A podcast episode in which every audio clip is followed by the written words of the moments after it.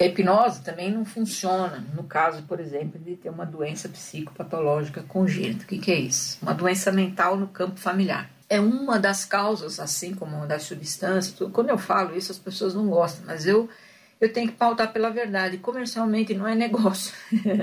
Essa doença ela é hereditária, assim como é, como são as doenças físicas, as metafísicas ou extrafísicas ou emocionais também segue, né? Um padrão.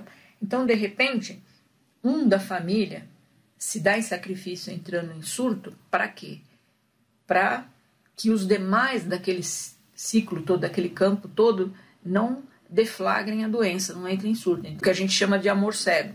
Muitas das vezes as famílias veem aquele surtando, ah, e fica e reclama e pragueja e tudo, quando deveria ser grato, porque aquele se deu em sacrifício para diminuir ou diluir os efeitos entre os demais remanescentes, dar aquela aliviada no campo.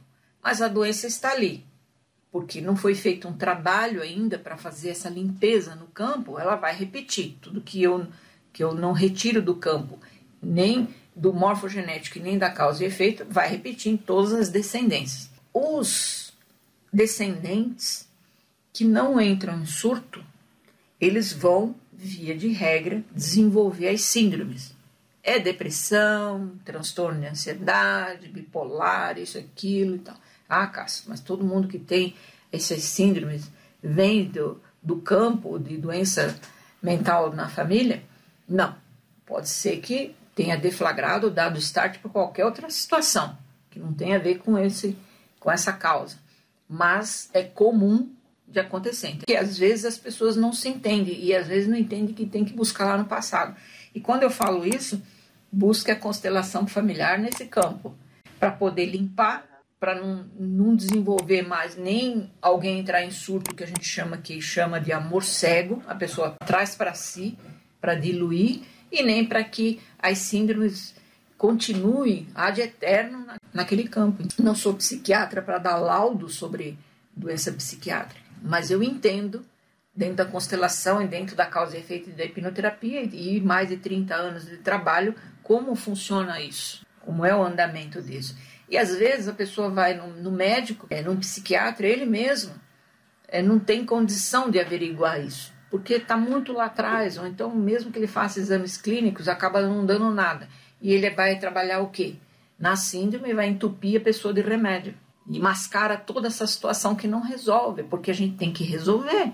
É que nem as pessoas falam, ah, se fazer a hipnose clínica, vai lá dar o start para eu parar de fumar, por exemplo. Tô, é válido? Vale. A pessoa vai conseguir ficar sem fumar o quê? Uns três a seis meses, vai, não vai nem poder ver o cigarro porque ele foi reprogramado para isso.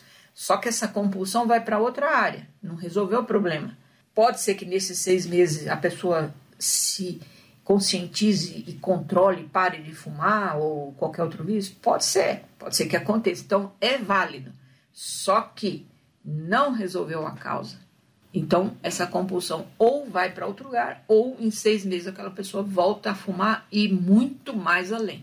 Porque eu tenho que entender por que, que eu tenho esse vício ou por que, que eu tenho essa compulsão. Eu tenho que resolver a causa do problema e não o, o problema é, imediato, assim, achar que aquilo vai resolver. Portanto, eu falo que a gente vai ter que recuperar essas questões familiares à medida que for fazendo essa limpeza no campo, para que não, não se repita.